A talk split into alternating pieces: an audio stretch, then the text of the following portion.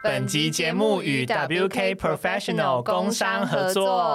好，我们接下来分享 WK Professional 的新产品法香水。没错，基本上呢，我们和他们现在就是长期合作了，所以呢，他们出新品，我们就一定会来介绍一波。他们就是我们的归人，真的。归人呢，这次出的它其实有点像是发妆水啦。女生通常或是男生，你早上头发毛躁，你睡醒的时候，通常大家头发会变得蛮个性的，这个时候你就可以喷。一喷它，以前我们小时候没钱的时候都拿水喷嘛，嗯，那水喷完之后，其实它没有护发的效果。那它新出的这款，它里面有添加了一点护发的成分，再加上它为什么叫发香水？因为它超香。用过他们家产品的人，对于香味都是不用怀疑啦，真的都是非常好的味道。就是它一样是跟香水有分前中后调的那种。呃，我自己闻了以后，我觉得我们不用赘述它前中后调分别是什么，它就是漂亮小姐姐的味道，真的。你如果追求那种你在办公室把头发这样放下来之后挥洒那，然后你的周围的空气都是香味，就是这个了。它就是你喷完之后，你路过后面的空气都会是漂亮小姐姐的味道。对，不过这次的味道我必须凭良心讲，它有一点少女，因为我自己是男生，然后我收到的时候，我觉得这个味道出现在我身上是有那么些微的不合理。它的确是蛮少女的一个味道，所以如果你平常是喜欢中性调，甚至是偏男香的话，那我觉得。这一款你就要回避，反正不管性别啊，只要我觉得想当漂亮小姐姐的人都可以试一下。哎，对，其实也是。对啊，因为其实我以前为了香香的，我会把香水喷在头发上，但那样子其实超级伤头发的。好哎，对对对，所以大家可以换用这个发妆水来试试。那你自己都是怎么用它的？我就是每天早上出门前，我就是会拿它直接喷头发。那其实我是觉得正确的话，应该你可能要用吹风机再顺一下，但是因为我就没那个鸟时间，所以我。就是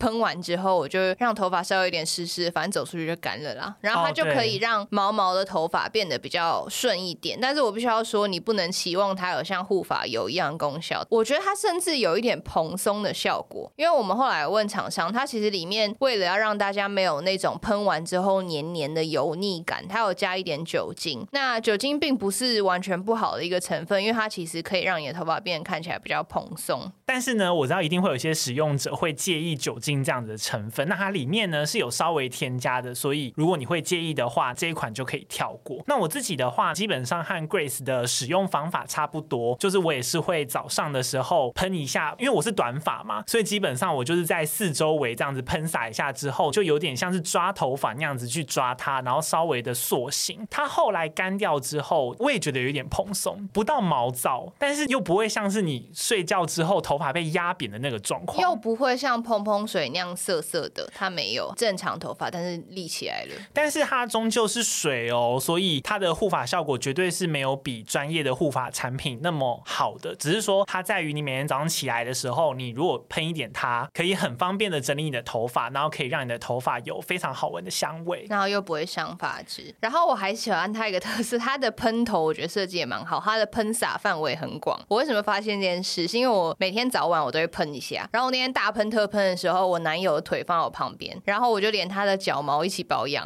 就是他的脚毛都被喷到，导致他那天走来走去都有漂亮小姐姐的味道。对，而且之后如果大家看到图的话，就会发现他这次的包装，我觉得看起来也蛮高级的。我觉得瓶身啦，因为它是玻璃瓶身，看起来蛮高级的。除了那个上面那个金色喷头的地方是塑胶的，可能会有一点点微可惜，但是我觉得整体还是非常好看的一个包装。那这一次配合。WK Professional 的这个活动呢，包含我们之前介绍过的所有产品，就是养护精华，然后洗发润发跟洁肤露，目前呢都有在优惠活动中。就如果大家有兴趣的话呢，都可以点击资讯栏或者是我们 IG 个人档案里面的链接进去购买哦。好，那我们接下来呢就进正式的节目。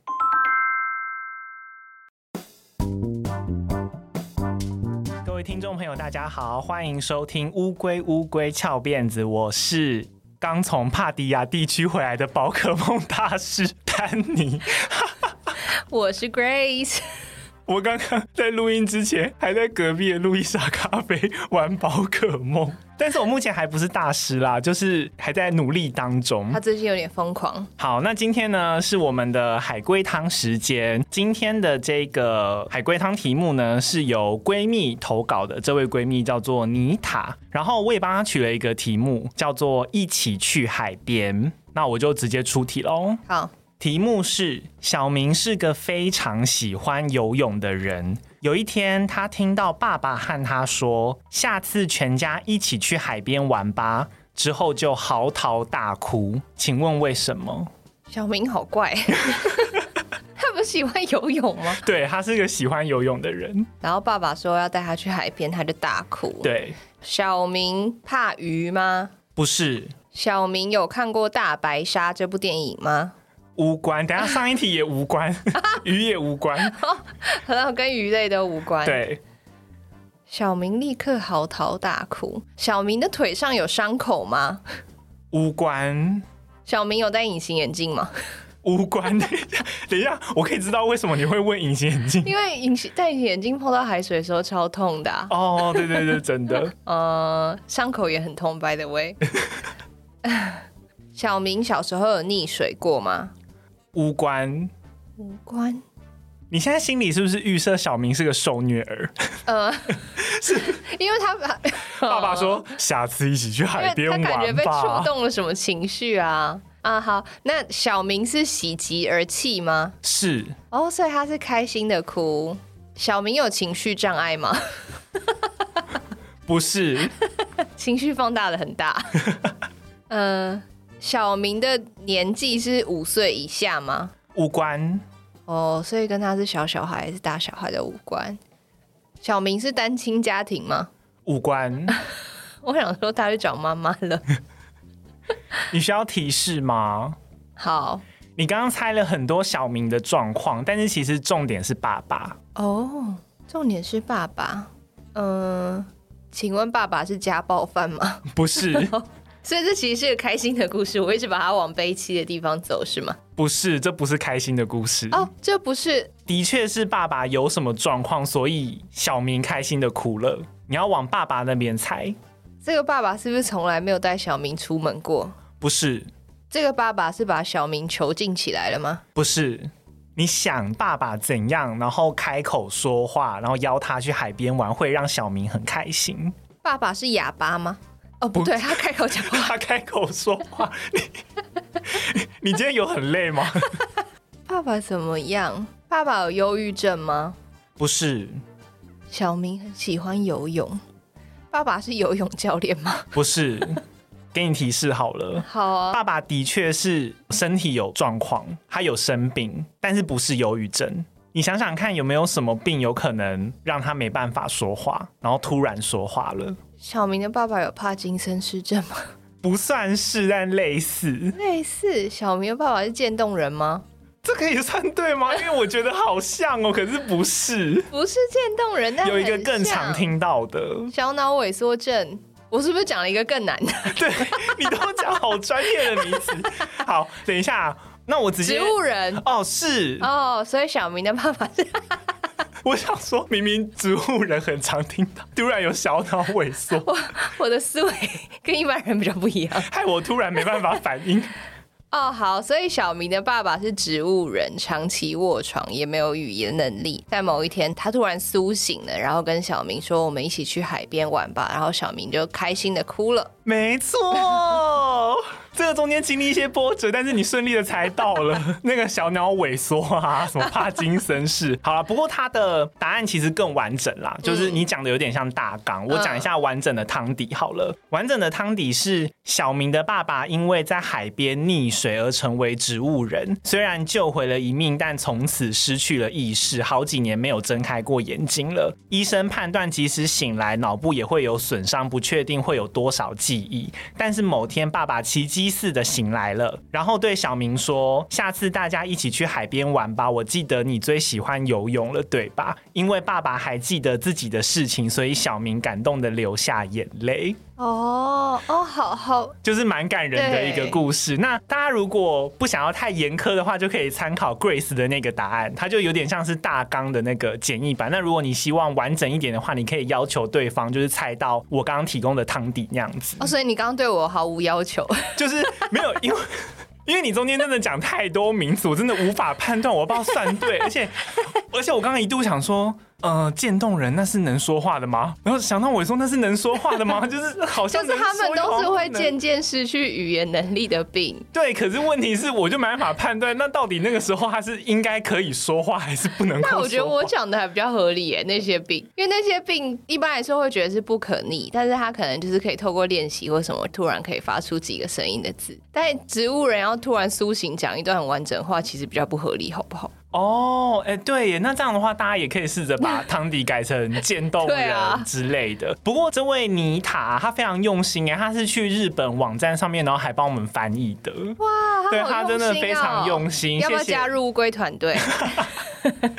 欢迎大家投稿哦！谢谢这位闺蜜米塔的投稿。好，那今天呢，因为前面讲到了一个蛮感人的故事吧，那后面呢，我会讲一个和这个情节类似，但是比较悲伤、偏悲伤，然后有点偏沉重的一个故事。那我们就先休息一下。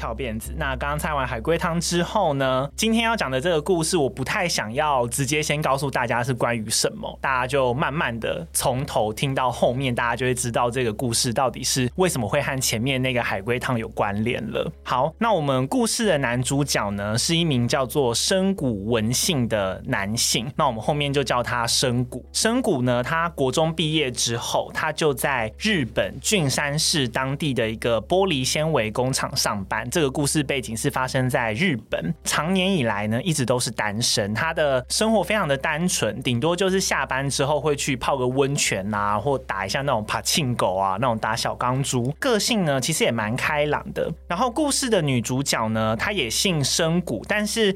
呃，我去查他的名字，我找不到准确的中文翻译，我只知道他叫做福卡亚海斗，那我们后面就叫他福卡。根据一位跟福卡常年有交情的一个他的朋友，然后是一位服饰店老板，他表示福卡曾经有和他说，在一个下雪的冬天晚上，他当时呢正在车站对面的一间酒馆，然后就一个人喝着小酒，后来店里呢进来了一位四十多岁的一个很开朗的男性，然后两个人就。慢慢很有话题，就聊了起来。这个男性呢，就是我们故事的男主角神谷。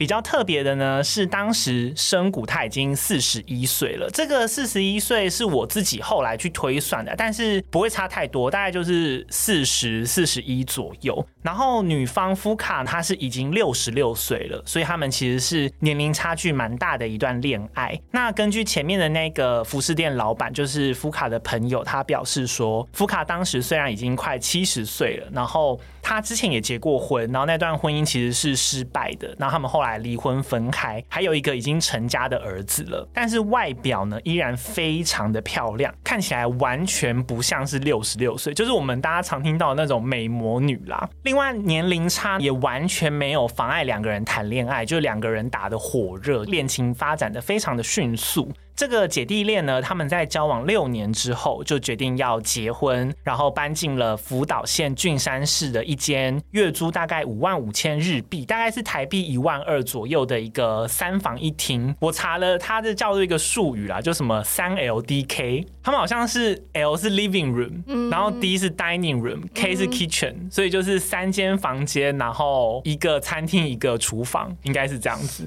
但是我有查到另外一个说法，也有说两房一厅，就是。是二 LDK 的，我就是都提供给大家参考。那我们就开始了新婚生活。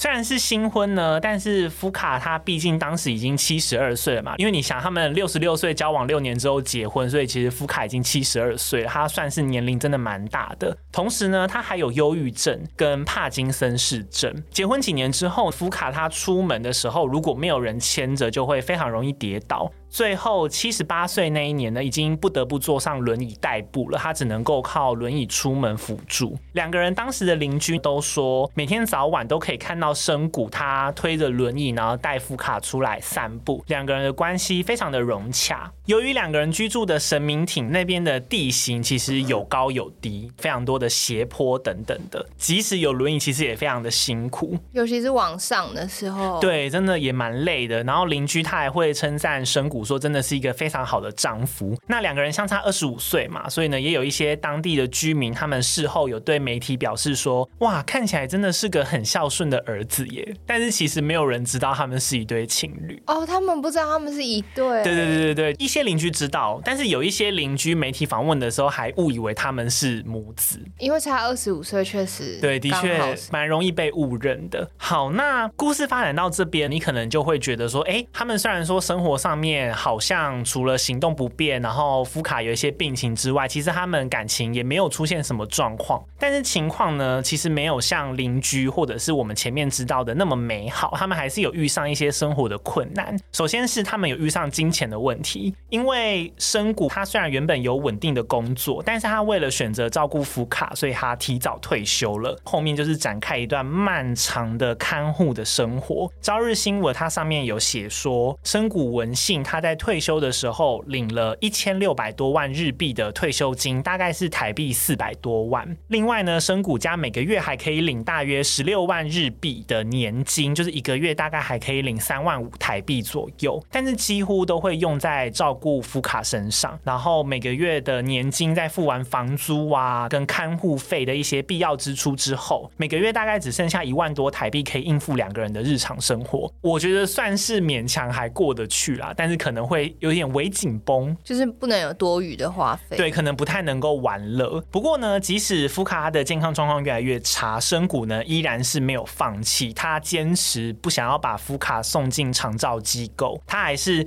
在家亲自的喂饭、喂药。而且当时福卡他每餐饭后都要吃十多颗药，蛮多的。然后亲自帮他洗澡，推他出门散步。为了节省开支，就像刚刚提到的，深谷他也放弃了自己打小钢珠。他庆狗的兴趣，甚至也戒烟了。再来呢，就是他们的居住地住处呢，也有发生一些状况。他们两个人住的那间公寓啊，因为过于老旧，所以管理公司呢，他们决定二零二零年的时候就要将它拆掉，让深谷呢，他必须要找新的住处跟搬家的问题。但是福卡他其实行动不便嘛，他需要推轮椅，所以呢，变成说他找房的条件会因为身体的条件变得更严苛，他可能要。找那种必须跟现在一样是一楼，然后有斜坡，方便推轮椅，然后房租也负担得起的公寓，才能够方便照顾福卡。所以呢，当时深谷他也正在为了找房，就是有点疲于奔命。哦，因为原本那个房子不是他们的，所以就算被拆掉，他也没有补偿。嗯。好，不过呢，还有一件更令人绝望的事情，就是福卡他的病情呢依然持续的在恶化。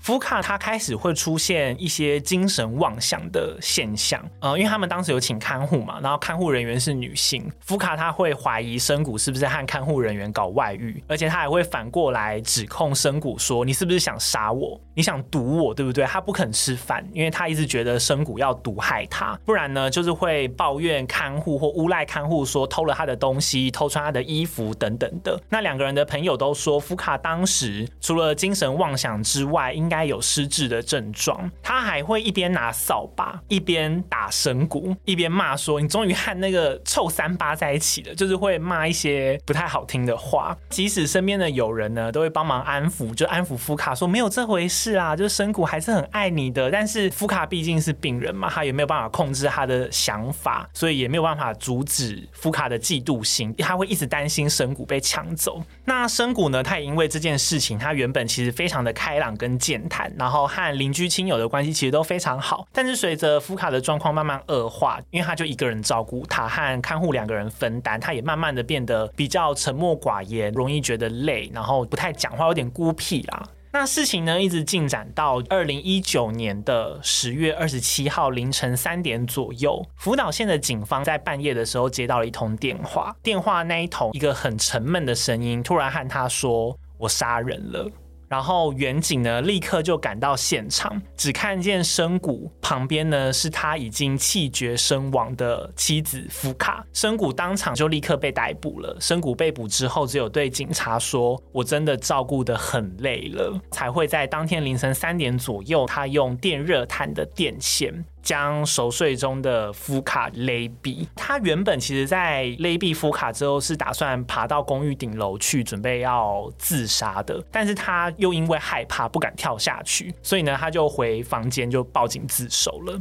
这其实是最关键的事发经过啊，其实讲起来也很单纯，就是一个已经常年的照护者，他因为身心不堪负荷，所以呢，决定要把被照顾的那个人杀掉。但是呢，这起事件在日本那边有引起了蛮大的关注。那我现在就来讲一下后面判刑的过程，然后还有另外事后有一些媒体得知的公开的一些深谷的自白。首先，根据司法的解剖的结果。死者福卡的确就是窒息身亡的，然后福岛县郡山署隔天就将杀害太太的深谷移送到福岛地方的检察署。检方他调查结束之后，直接就以杀人罪起诉了深谷。然后每日新闻呢，他有写说，当时六十三岁的深谷他在法庭上面说，虽然他和妻子相差二十五岁，但是自己从来都不介意。他为了照顾行动不方便的妻子，决定辞掉工作，一个人负担起照顾和看护的工作。他还说。两个人都没有能够帮忙照顾的亲人，妻子呢也不愿意入住长照机构。他在法官面前讲这段话的时候，还讲到就掉眼泪。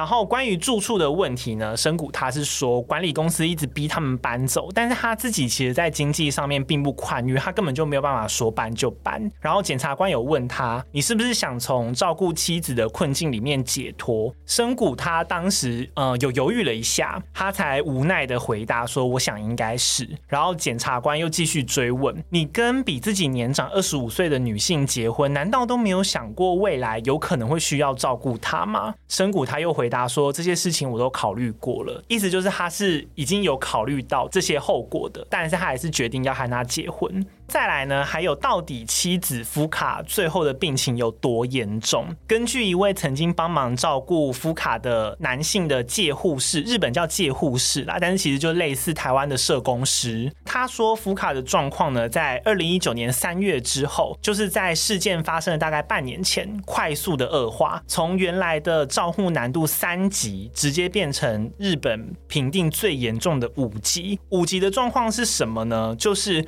所有。日常生活都需要旁人协助，连排泄跟进食都没有办法自理，然后连沟通都有困难，甚至完全没有办法走路，而且呢，失智的情况也明显恶化很多。那福卡他失智症跟帕金森氏症的恶化程度啊，是他连自己的儿子其实最后他已经认不得了，他的记忆里面基本上除了丈夫以外就没有什么记得清楚的人，然后一个小时呢也必须要上好几次厕所，因为他没有办法控制自己的肌肉。不过，社工师他在作证的时候依然强调说，深谷夫妇的感情是真的很好。他曾经因为不忍心深谷他一个人扛起照顾妻子的重担，他有主动提议说：“哦，我可以增加来你这边帮忙的天数，或者是你要不要真的考虑把太太送到长照机构里面去？”但是深谷依然坚持说现在这样没关系。然后深谷他也在法庭上面好几次提到说，生活真的很辛苦，然后越来越觉得太太真的非常可怜，所以他。也有可能是不想要看到太太再继续这样下去。这个我后面自白就会讲到。最后呢，检察官他认定说，被告深谷他是因为看护疲劳，加上依靠退休金的生活陷入困境，才会犯下杀人案，并且呢，也向法官陈述被告曾经试图自杀殉情，向法院求刑五年。然后深谷呢，他在面对检察官陈述罪名跟犯罪事实的时候都很平静，完全没有多加解释，他只有简单的回答说。我知道了，没有问题。之后再补充说，我真的非常惭愧，我以为我一个人可以解决的。就他原本以为他不会惊动到这么多人，他可以一个人默默的跟着妻子一起离开。那深谷的辩护律师，他曾经在法庭上面询问深谷说：“你把太太杀了之后，有没有觉得更轻松了？”深谷他的回答是说：“刚好相反，我每天都很悲伤，然后每天都非常的想念他。我只觉得自己做了一件真的很可悲的事情。”再来呢，我再补充一下，我另外看了一些新闻，上面有找到，呃，我不确定是媒体访问深谷还是透过什么来源找到的，但是是在朝日新闻上面，他有报道一段，就是深谷他在法庭上面的自白，当天他杀害夫卡那一天的状况，他有对他的内心的想法做一些陈述。他说，他用电线勒了太太脖子大约五分钟这么久，直到确定他没有气息之后才松手。深谷他说，其实他在。动手的前一周就已经有类似的念头了，就是他已经有这个念头大概七天这么多了。但是每天晚上呢，看着太太睡着的样子，实在是非常不忍心。直到事发当晚，他在凌晨一点多的时候，因为睡不着，突然醒来，然后心里突然闪过一个念头，他就觉得就是今天了。不知道为什么就不想再拖下去了，但是深谷呢，他还是犹豫了将近两个小时之后，才动手将夫卡勒毙。他也表示，在那个短短的五分钟里面，有好几次他的脑海都浮现了太太对着他笑着说话的样子。不过，根据社工师他后来的补述，大家还记得在事发半年前，夫卡的那个失智症就已经快速恶化了嘛，近乎于瘫痪。所以呢，其实夫卡应该是没有办法有表情的。深谷他其实应该有长达。半年以上的时间是没有看过福卡笑过，就是他那些应该都是在他的回忆之中。那至于前面，不晓得大家还记不记得，就是福卡其实有一个小孩，还有一个已经成家的儿子嘛。当时呢，在审判的过程中，也有要到儿子他的想法，就是有要到儿子的陈述啦。检察官他在判刑的时候呢，有宣读这一份书面意见。儿子呢，他是说。我认为深谷把我的母亲照顾得很好，而且考虑到我妈妈的个性，我想她一定遇到不少麻烦。但即使在这样的状况下，她还是照顾了我的母亲将近二十年，对我也有很多关怀。与其说我对这起事件感到强烈的愤怒，不如说我对深谷只有感激的情绪。儿子其实一点都没有埋怨深谷的意思，因为他真的觉得他为了他的母亲付出了很多。然后朝日新闻的记者还写说，当检察官宣读这份书面意见的时候，深谷他只是一直不停的在用双手擦眼泪，就是什么都没有说。那最终呢，法官他宣判深谷被告呢是三年的有期徒刑，缓刑五年。他表示说，被告的精神已经被逼入了绝境，实在是难以强烈苛责一位独自负担长照看护责任的人。然后他也认为，被告在犯案之后选择自首，有表现出深刻的反省态度，加上不希望对死者的遗族做。做太过于严厉的刑求，所以呢，才做出了从轻量刑这样子。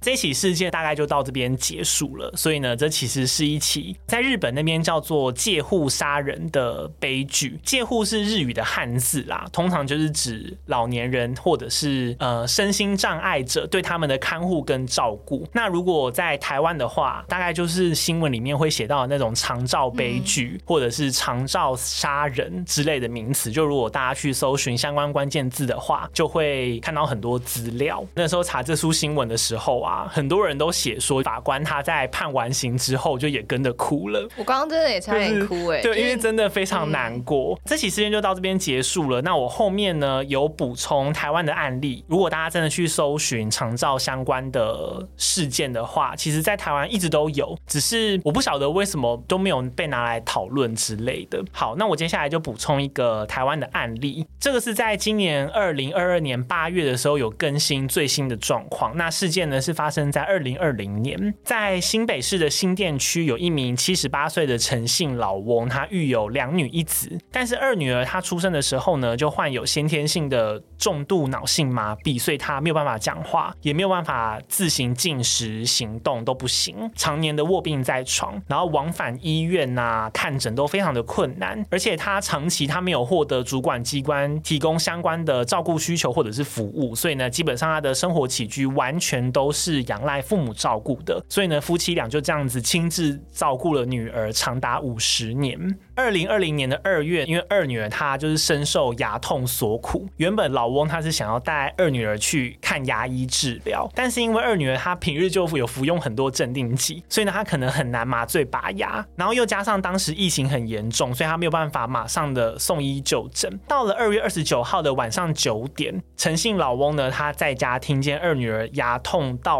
不停的呻吟，然后又想到他长期的卧病在床，实在是活得很痛苦，而且竟然连吃止痛药都没有办法缓解了，因为他已经吃到就是身体已经可能出现抗性或是麻痹之类的，所以他为了让女儿解脱，就起了杀机，一样就是用棉被盖住她的口鼻，导致二女儿窒息死亡。自己呢，则是在二女儿死亡之后吞了五十几颗安眠药，打算要轻生，然后陷入了昏迷，一直到三月一号的上上午。六点三十分，陈姓老翁的太太她发现陈姓老翁就精神恍惚，所以呢，她就紧急联络了儿子还有大女儿，马上打一一九呼救。但是警消到场的时候呢，二女儿已经死亡了。陈姓老翁他是送医数日之后才清醒，然后向警方自首。台北地院呢，他是考量说陈姓老翁他一开始就主动坦承有杀害女儿嘛，符合自首减刑，加上其实老翁真的年纪也很大了，照顾他五十年呢，所以真的是处于长期心理压力很大，然后跟忧郁的状态，所以又再度的减刑。最后呢是依照家暴杀人罪从轻量刑，就只有处两年六个月啦。同时建议检察官来执行的时候，还会再参考他那个时候是不是因为高龄所以不适合入监，然后其实当时。还有一度考虑要不要请总统特赦，但是关于特赦后来好像有出现一些反对意见，所以就是没有成功。高等法院那边是说判陈翁两年六个月已经是最低限度了，基本上他已经不符合缓刑条件，就没办法判缓刑。同时呢，法院他是没有权利可以请总统对被告给予特赦的，就是法院没有这个权限。所以呢，在今年的八月，就最高法院就驳回上诉，就是确定就是依照前面的判刑定义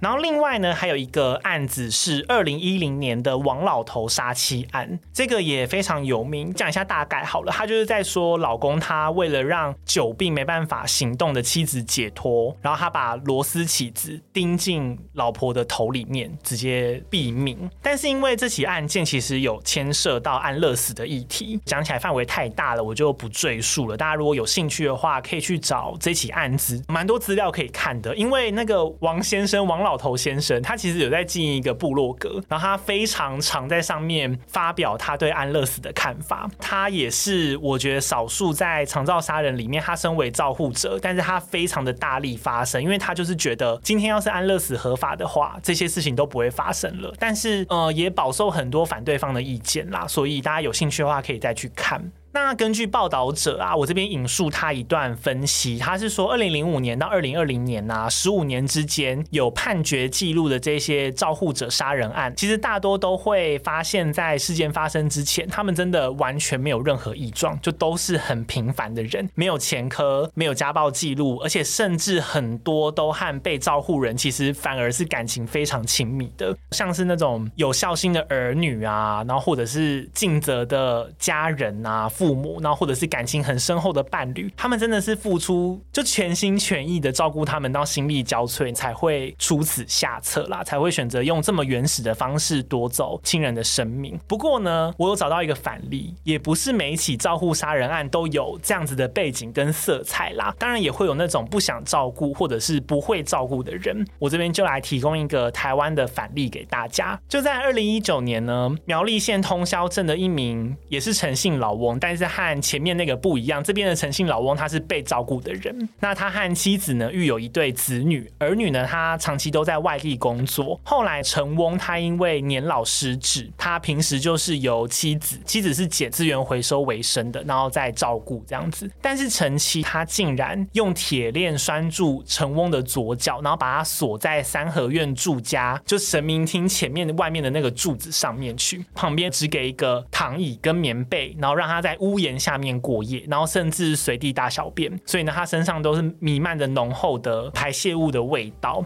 四周的环境就是很脏乱，甚至连低温哦一样让他在外面吹风受寒。那不会冻死吗？就是有活到现在，但是想必是受了很多折磨啦。这件事情是邻居发现看不下去之后才爆发的。当时呢也有访问陈妻，陈妻她是说丈夫失智之后呢，经常乱跑失联了，所以每次都是靠警方协寻带回的。而且她还会在屋内随地大小便，然后涂在墙上啊，或者是乱拔电线呐，很危险。她自己也觉得非常困扰。然后她也曾经有向养老院寻求协助，看能不能够安放在那边。但是那些长照机构大部分都因为成翁他是失智，他们都是推脱说狮子会乱跑啊，每天要追人很麻烦，所以他们不收。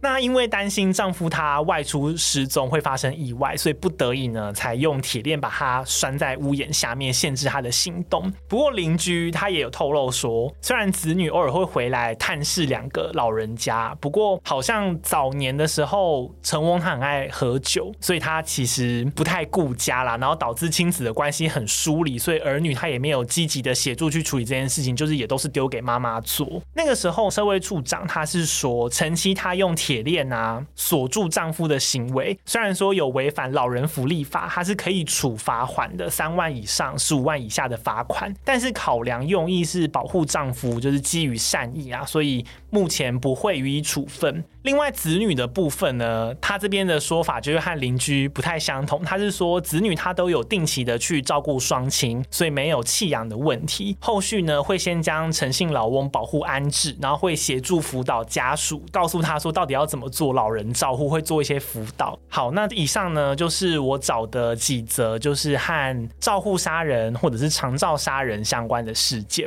其实我那个时候想要做这个主题的起源呢、啊，是我今年在金马影展。看到了一部片叫做《看海》，然后另外我也想到我前几年有看另外一部短片叫做《带妈妈出去玩》。其实这两部，一个是妈妈她照顾有小儿麻痹的孩子，然后另外一个是儿子他照顾有失智症的母亲。然后最后的结局都不是太好。《看海》的结局是妈妈带着小孩想要去投海自尽，可是未遂啦。带妈妈出去玩的结局比较难过，就是那个儿子他选择。把失智的母亲丢在火车上，自己离开了。然后两场我都有参加映后座谈，觉得比较让我震惊的是，这两部的导演他们都说，其实他们是参考台湾的真实事件去改编的。所以我就觉得，好像其实类似的事情没有离我们很远，因为我们亲人都会老嘛，然后我们自己也会老，所以人人都有机会成为这个照顾别人的角色。那大家过去的政策啊，其实多半都是在关注被照顾的人。那我觉得大家有机会的话，也可以多关注相关的议题，就是有关于照顾别人的人，关于他们的身心状况啊，或者是有哪些求助管道啊。如果说我们可以在事情发生的时候知道说怎么适时的向旁人请求支援，那我觉得应该就可以预防更多的悲剧发生。好啦，那以上呢就是这一集准备的内容啦。虽然说有一点悲伤，但是我觉得还是蛮重要的议题啦，因为我真的觉得人人都有机会碰到，那也希望。闺蜜们会喜欢喽。好，如果你喜欢我们节目的话呢，欢迎给我们五星好评，并且把这个节目分享出去，让更多人听见。同时记得追踪我们的 IG，我们的 IG 是 T U R T L E D I E 零三。更重要的是，可以赞助或者是订阅我们的节目，你们的小额支持呢，都会是我们更新节目的最大动力。那我们就下个礼拜再见啦！我是 Danny，我是 Grace，拜拜。Bye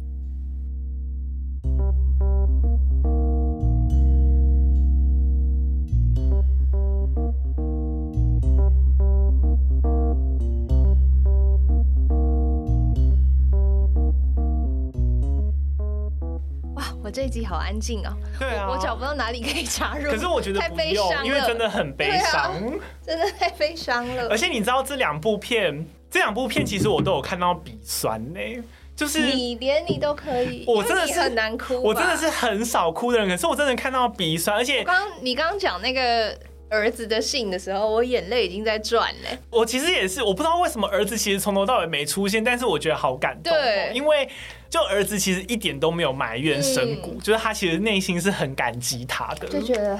而且我跟你说，带妈妈出去玩那部片啊，嗯、我不敢看那种题材。我跟你说，真的很恐怖，尤其是你知道最后就是临近要片尾的时候，嗯、那个儿子他是把妈妈丢在火车上，嗯、然后突然妈妈像是恢复了智商一样。